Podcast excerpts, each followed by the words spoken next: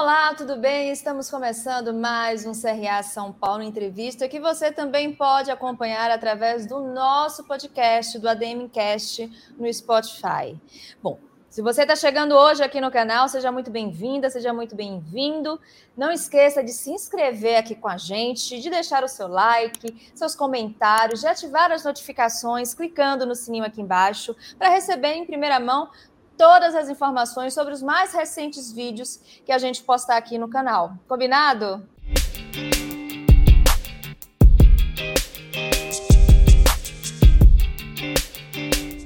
Hoje, como o nosso tema é RH estratégico, a gente tem o prazer de chamar a administradora Isa Reis de Araújo, ela que é chefe de aquisição de talentos na Rodobens. Tudo bem, Isa? Seja muito bem-vinda. Olá, tudo bem? Um prazer estar aqui com vocês. Vamos lá, vamos conversar um pouquinho, vai ser um bate-papo bem legal. Prazer. Com viu? certeza, prazer todo nosso.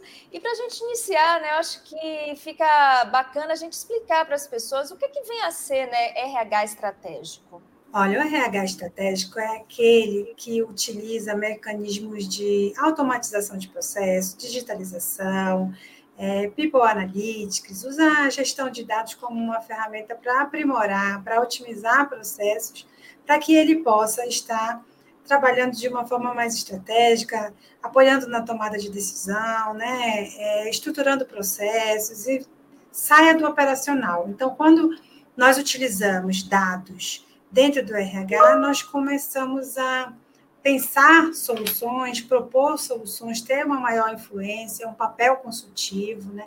E estar tá ali junto com o negócio, de fato, trabalhando a estratégia. Excelente, Isa. Agora, uma curiosidade, a gente está vivendo aí ainda, né, uma revolução tecnológica. Eu falo ainda porque a cada seis meses é uma nova tecnologia que chega, que impacta e o sistema precisa se, se reorganizar para acompanhar. Então, a gente está aí com essa experiência e eu gostaria de saber, na sua opinião, como a tecnologia pode ajudar uh, nesse processo né, de retenção de talentos, nesse processo de seleção. Olha, nos últimos anos, especialmente da pandemia para cá, né, é, nós começamos a utilizar cada vez mais a inteligência artificial. Né? E quando fala de recrutamento e seleção, de atração de talentos, e até mesmo da retenção, é muito importante entender é, que tipo de mecanismo ou metodologia você vai utilizar para poder tornar a tecnologia um parceiro, né? É, mas sem esquecer do lado humano. Então, a inteligência artificial vem para nos apoiar, para estruturar processos, para otimizar processos. A tecnologia é muito bem-vinda, mas nós não podemos esquecer do fator humano. Né? Não robotizar as relações, é, utilizar da melhor forma, entender como utilizar. Cada caso é um caso, cada empresa tem uma cultura. Então, na atração de profissionais, nós utilizamos desde quando nós estamos fazendo um, um anúncio de vaga, né? Entender onde anunciar, de que forma fazer, que é, inteligência artificial utilizar, que parceiro, né? Você vai estar tá vai estar contigo também nessa construção. Então, é, para atração, para retenção, para o RH em si, ter inteligência artificial para mim é a grande, assim, a grande revolução dos últimos anos. É, e eu já também não percebo que nós consigamos seguir sem utilizar, sabe? É só ter o cuidado de estar mais próximo, de entender as necessidades e otimizar processos humanamente né? Sem deixar tão rígido, tão robotizado, e aí fica frio, não faz sentido. Então, se não faz sentido, a gente não deve utilizar. Para você, quais são os principais cuidados que um gestor de RH deve ter, então, para conseguir conciliar né, a tecnologia com o contato humano? Olha, eu acho que não só RH. Nesse, se eu puder falar aqui sobre gestores e sobre liderança, eu acho que o principal ponto é estar mais próximo, se comunicar, né, é, ter reuniões de alinhamento periódicos, não esperar aquele ciclo de avaliação de desempenho anual para dar um feedback, né, entender as necessidades, desafiar é, os profissionais, colocar a pessoa no lugar certo, é, entender de potencial, né, conhecer o seu time, e ter uma escutativa. Então, comunicação, para mim, é o grande ponto é, para todos os gestores, não só para o RH, né? esteja próximo do seu time, conheça o seu time, escute, desafie, traga é, aprendizado em todas as, todos os momentos, nos projetos, ter é, projetos com cocriação, sabe, envolvendo as pessoas, é muito importante para que é, os profissionais se sintam parte. Então, a tecnologia vai ajudar muito a otimizar tudo isso que eu falei, mas se você não estiver próximo, se você não é, se fizer presente, se você não utilizar da melhor forma os momentos que importam. Aqui na Rodobens nós falamos de momentos que importam, sabe? De ações também relacionadas ao bem-estar. Então, o gestor ele precisa estar muito atento aos sinais. Nós também temos aqui um apoio, uma plataforma que nossos colaboradores usam para apoio psicológico, se necessário. Né? É, entenda, observe o que está acontecendo, esteja disponível porque você cria um ambiente seguro, de segurança psicológica, e as pessoas podem trocar com você, e aí sentirão, sem dúvida, menos esse distanciamento que naturalmente alguns, alguns modelos de trabalho, né, 100% é, remoto, até mesmo híbrido, causam. Essa sensação de distanciamento, ela pode ser resolvida se os gestores estiverem próximos, se eles ouvirem, se eles prestarem atenção é, nas nuances. Excelente, Isa. Bom, eu pesquisando sobre você, eu descobri que você é uma entusiasta da diversidade, pluralidade, equidade né, no ambiente de trabalho. Aí eu gostaria de saber, na sua opinião, como é que o futuro do RH pode se desenvolver pautado né, nesses pilares da pluralidade? Eu acho que a primeira coisa que eu tenho pesquisado e conversado muito, feito trocas, é a diferença entre modismo e tendência, né? Então, diversidade, equidade, inclusão e pertencimento não é um modismo, é uma tendência. E tendências vêm para ficar. A moda vai e volta, né? Ela é cíclica, mas as tendências não. Então, para que um RH seja sustentável, para que ele de fato seja um, um RH estratégico que tem influência no negócio, ele precisa entender que as singularidades, né, que a pluralidade, ela faz com que as empresas tenham o melhor resultado. É, ela faz com que as pessoas se sintam mais incluídas, ela faz com que a criatividade também ganhe forma, porque quando eu percebo um ambiente que ele é diverso e é inclusivo, eu também me sinto à vontade para falar coisas diferentes, né? Para trazer novas ideias. Então, um RH é, voltado para a diversidade, um RH daqui para frente, ele não pode esquecer disso. É, se eu for tocar com vocês um pouco sobre o que a Rodobês vem fazendo com relação à diversidade, equidade, inclusão é, e pertencimento, nós, nós contratamos uma consultoria, né? Nós começamos, fizemos um primeiro censo, ouvimos as pessoas com grupos de, de escuta. O resultado desse censo, dessas rodas de conversa, ele vai estruturar um plano estratégico para os próximos anos, é, com a participação das pessoas, com uma escuta muito ativa, né? Não existe uma receita de bolo para isso. Cada empresa tem uma cultura e vai ter que entender como fazer. Para isso existem os apoios, as consultorias, enfim. Mas aqui a gente começa a, pensar é, de que forma estruturar todas essas ações, né? Vamos ter rodas de conversas novamente, vamos ter treinamento com os gestores, tudo é de uma forma com que nós estejamos falando o que realmente acontece, sendo verdadeiros, né? Ouvindo, propondo, dando um passo de cada vez. Uma coisa muito, muito, muito importante é que as empresas não falem o que não acontece, né, uhum. dentro das suas do seu território, assim. Então, de fato, diversidade vem para ficar. É importante que as empresas sejam verdadeiras, entendam as oportunidades, os desafios e deem um passo de cada vez. Tem muita gente aí pronta para ajudar e é o futuro das relações de trabalho, do RH, enfim, das organizações. Organizações sustentáveis, elas não podem abrir mão de diversidade. É isso aí. Bom, a gente já falou agora né, de tecnologia, pluralidade. Gostaria de saber como é que você está acompanhando os principais dilemas né, da área de RH. O que é que está deixando os gestores de RH preocupados e também otimistas? Né? A gente já falou aqui que a tecnologia pode ser uma ferramenta de ajuda. A pluralidade é uma tendência, não tem, é um caminho sem retorno, né? só para frente agora. O que mais a gente pode esperar? uh, do setor de RH e que está preocupando né, também quem faz parte desse setor? Ah, eu acho que as modalidades de trabalho né, ainda são um pouco. É, ainda não está tão definido, tão maduro assim nas empresas, então existe, existe aí muitas conversas, muitos estudos, análises, pesquisas, pilotos sobre modalidade de trabalho que, que, qual, quais os ganhos de ter o um modelo híbrido, 100% remoto, é, sabe, assim, presencial. Então, eu acho ainda que nós estamos avançando, que as empresas como um todo estão avançando, mas ainda tem muitas incógnitas. Então, se eu te falar, se eu for falar né, para quem está nos vendo aqui, que tipo de assunto ainda paira, eu acho, eu acho não, tenho certeza que as modalidades de trabalho ainda são assim, é, ainda estão ali no, top 5 de assuntos de recursos humanos, porque, de fato, é, temos muitas oportunidades, assim, muitas coisas que a gente ainda nem conhece, né? Então, é, é isso. A pandemia acelerou muitas questões. Né?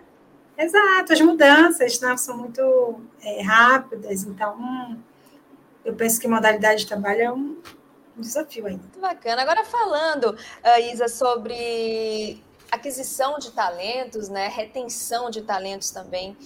Existe algum indicador? Como é no caso? Como é que você é, define, né, que tal profissional é um talento que precisa ser retido, que precisa ser adquirido? Uh, como é que você faz? Qual é o seu feeling para isso? Eu acho que primeiro, né, quando você tem uma boa gestão de talentos e uma política de atração muito robusta, você precisa dar oportunidade aos talentos internos. Né? Então, aqui na Roda Bens, nós temos um programa de oportunidades internas, onde as vagas são publicadas internamente, nós conhecemos os perfis, é, os candidatos internos se inscrevem, nós vamos avaliando sempre com cuidado de colocar a pessoa certa no lugar certo, avaliar a elegibilidade, né, prontidão. E nos casos onde nós não temos ainda colaboradores prontos para assumir os desafios naquele momento, nós seguimos para o mercado. E quando nós seguimos para o mercado, nós definimos todos os critérios de análise. Quando nós definimos os critérios, nós colocamos, inclusive, no anúncio quais as etapas né, que, que esse candidato será submetido para que ele tenha clareza do processo seletivo como um todo. Esse é o primeiro passo para tornar as pessoas, os candidatos mais engajados, porque eles vão poder acompanhar né, como ele vai ser avaliado, que tipo de, de, de, teste ou de entrevista ele vai ser submetido. Isso é importante quando nós falamos da atração. Então, nós utilizamos uma plataforma, nós divulgamos a vaga lá, damos acesso a esse candidato para que ele possa, de fato, né, é saber cada, o passo a passo desse processo seletivo e cada vaga vai, vai exigir um, um cuidado particular, né, uma experiência, é, está falando, entrando em contato ou com o gestor demandante ou com o candidato, a cada ponto de contato, de forma muito estruturada, é bem importante. Porque aí nós, de fato, mantemos no processo seletivo somente as pessoas que têm uma maior aderência e que realmente têm interesse em seguir. Agradecemos a participação dos demais, né? olhamos o nosso banco. Então, tem toda uma forma de você, de fato, e criando etapas onde você vai é, estratificando dados, entrando em mais detalhes, entendendo se aquela pessoa realmente está pronta para aquele desafio, né? É, e dar o retorno constante, entender o candidato, quando ele não é classificado, ele precisa de um feedback. Nós acabamos de receber uma certificação também de empresa que dá feedback, o que é muito importante. Criamos um programa de indicações também, que é muito relevante temos campanhas de atração, utilizamos as redes sociais, as mídias digitais, né? Então, tudo isso faz com que, de fato, nós conseguimos avaliar os potenciais, os potenciais, os candidatos e dar retorno a eles. Então, assim, de uma forma muito resumida, comunicação, de novo, clara, transparente, para engajar, para envolver, para que nós possamos atrair, contratar e reter esses talentos uma comunicação bem feita pode ajudar, inclusive, uh, na imagem da, da empresa, no sentido do employer brand. Eu gostaria até de a gente falar um pouquinho sobre esse assunto. Eu vou deixar aqui no card uh, o link para você acessar um programa que nós gravamos sobre esse tema. Eu fiquei com uma dúvida: a gente está falando de RH estratégico, employer brand é uma estratégia de marketing, é uma estratégia do RH, por exemplo, como o gestor de RH pode usar essa ferramenta a seu favor? Fala para a gente um pouquinho sobre sobre essa área? Tá. É, a gente cada vez mais tem falado da experiência da pessoa candidata ou do colaborador, né? E o employee branding vem para nos ajudar a, de fato, trazer para esse funil de seleção lá enquanto candidato pessoas que realmente queiram estar na empresa, genuinamente tenham o desejo de trabalhar conosco, né? Então, para isso, como é que eu vou é, fazer com que alguém é, desenvolvam um, um, interesse genuíno em trabalhar aqui, em estar conosco, se essa pessoa não conhece a empresa. Então, nós temos toda uma, uma estratégia, de fato, para comunicar, para apresentar a nossa empresa, seja no enunciado das vagas, seja nos canais de comunicação que nós utilizamos, nas mídias digitais. É, existe toda uma estratégia, de fato, a depender do grupo de cargos, é, da urgência, do local onde você quer buscar as pessoas, né? Então, usamos o, a nossa marca empregadora a nosso favor, fazemos uma, um processo grande de atração, onde nós olhamos de ponta a ponta como engajar as pessoas candidatas e, além de engajar, mantê-las no processo seletivo conosco. Cada processo seletivo, o de liderança, o de posições de staff, posições operacionais ou portas de entrada, cada tipo de processo seletivo requer uma atração diferenciada, né? E o Employee Branding vem para nos ajudar de uma forma muito estratégica, com mecanismos, né?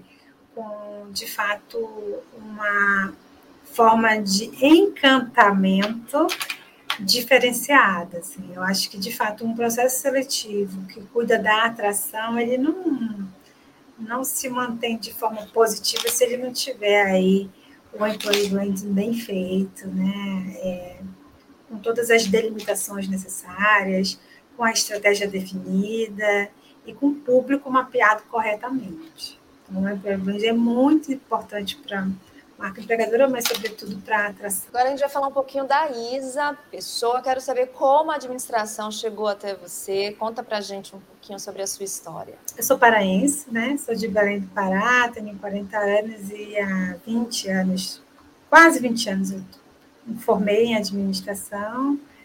É... Eu me formei em comércio exterior, né? E entrei no RH para estagiar e me apaixonei.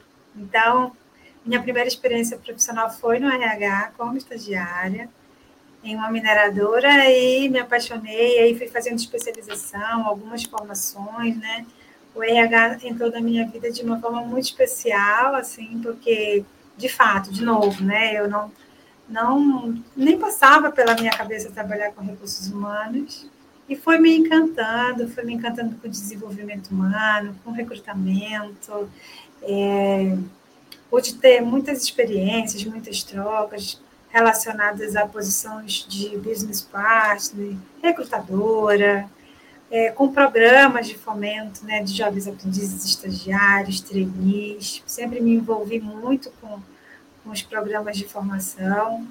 Tem aí também uma história com universidades, com voluntariado, né?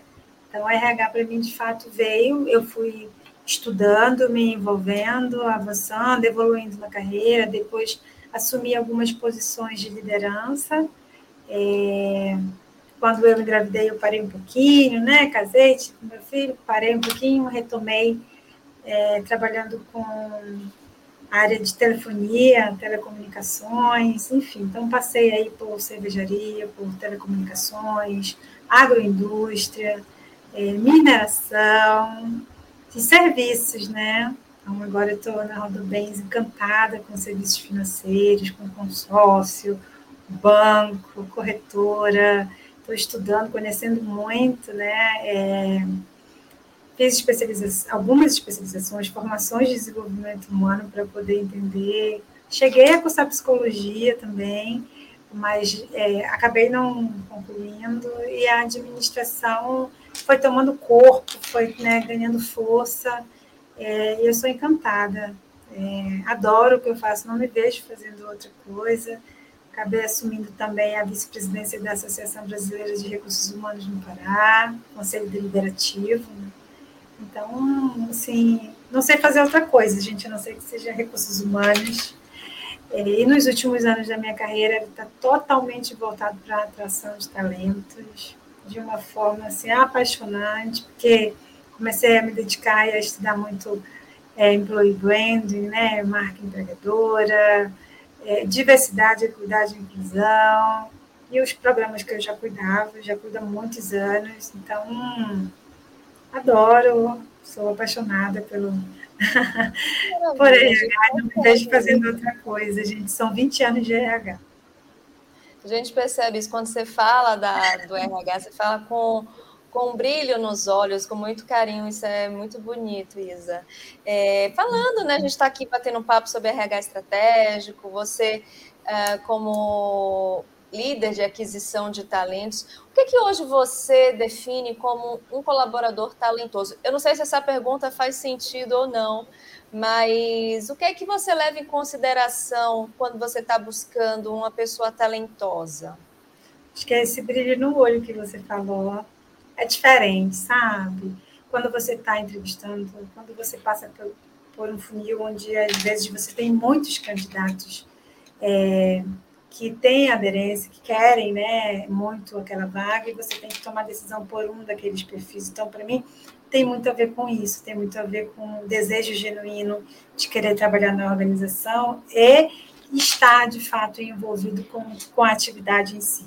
O quanto você vê valor naquilo, o quanto faz sentido para a tua vida, isso é determinante. Então, assim, de verdade, é, eu acredito que todos nós temos um talento, só que às vezes nós não estamos colocando energia para né, aquele talento, nós estamos trabalhando na área ou fazendo alguma atividade que esteja relacionada. Então, quando você encontra alguém talentoso e que faz o que ama e que está bem, você consegue perceber claramente essa sinergia e o desejo e a entrega vem, sabe? Não tem como dar errado é uma receita de sucesso, é colocar a pessoa certa no lugar certo. E às vezes, gente, é, você não é selecionado para uma posição e aí você ficou em segundo lugar ou terceiro, né? E, e acabou não seguindo naquele processo. É porque você não estava preparado para aquela oportunidade naquele momento. Mas tire um aprendizado, peça feedback, né? tente entender o porquê que você não foi a pessoa selecionada. É, eu sempre oriento isso aos candidatos que estão né, avançando, os candidatos finalistas, porque traz clareza e às vezes é isso que você precisa um pouquinho, né, de entender um, essa nuance para focar. Então, para mim, de verdade, todo mundo é talentoso, tá? A gente só precisa colocar a pessoa certa no lugar certo, é, avaliar essa prontidão, olhar o potencial, sobretudo. E nunca desistir, né? Sempre seguir. Seguir em frente, assim. Não foi fácil estar aqui, né? E eu tô, e outras pessoas estão também, então eu acho que uma mulher nortista, né, é, ter continuado é um, é um sinal de que há oportunidade e que a gente não deve desanimar nas dificuldades. Como é que você acha que nós, mulheres, no ambiente corporativo, no ambiente empresarial, a gente pode se unir, a gente pode se juntar para mudar esse cenário, para fortalecer a participação feminina, não só no ambiente de trabalho, no ambiente corporativo, mas também em cargos de liderança? Olha, assim, eu, eu acredito que as mulheres elas precisam se permitir mais quando eu, por exemplo, divulgo uma vaga que ela não acha que ela está totalmente aderente. As mulheres, é, de uma forma geral, elas só se inscrevem no processo seletivo quando elas têm certeza de que elas estão prontas. E às vezes, aquela vaga, ela pode não ter sido descrita da melhor forma. por uma série de questões. Ou o analista, o recrutador, quando conhece esse perfil, fala: caramba, eu acho que realmente para essa vaga ainda não é, mas tem uma outra. Ou então, neste quesito, nós podemos flexibilizar, ela tem potencial. Olha essa mulher que interessante, ela trouxe questões durante o processo seletivo que eu nem havia imaginado. Então, se permitam, se inscrevam, sabe? Os homens, eles se inscrevem e acabam ficando. E tem uma coisa muito interessante que é aquela corrida de obstáculos, né? Que, é, que muitas das mulheres passam, porque elas fizeram faculdade, pararam porque casaram ou para ter os filhos, depois retomaram, e aí, enquanto isso o homem continua, né?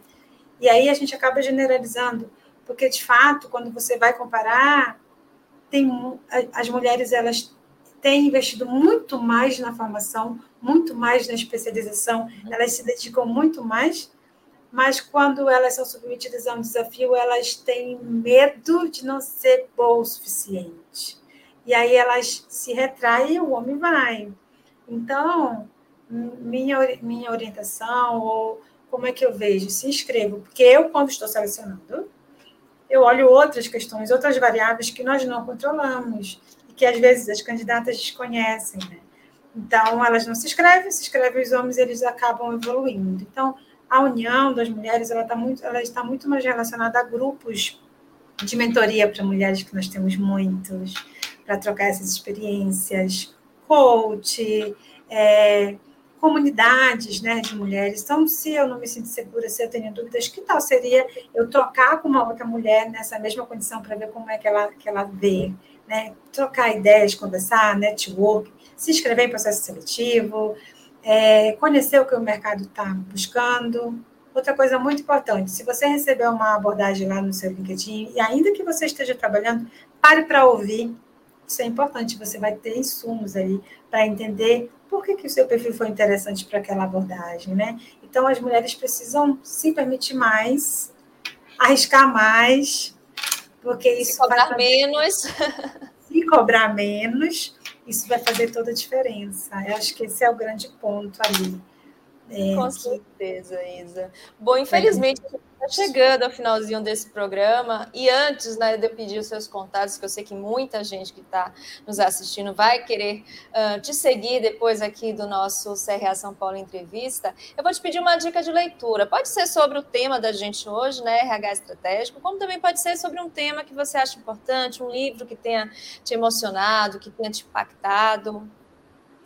Olha, tem um livro que eu acho muito interessante que eu recomendo para qualquer líder, que é o Walk the Talk, né? que é uma cultura pelo exemplo.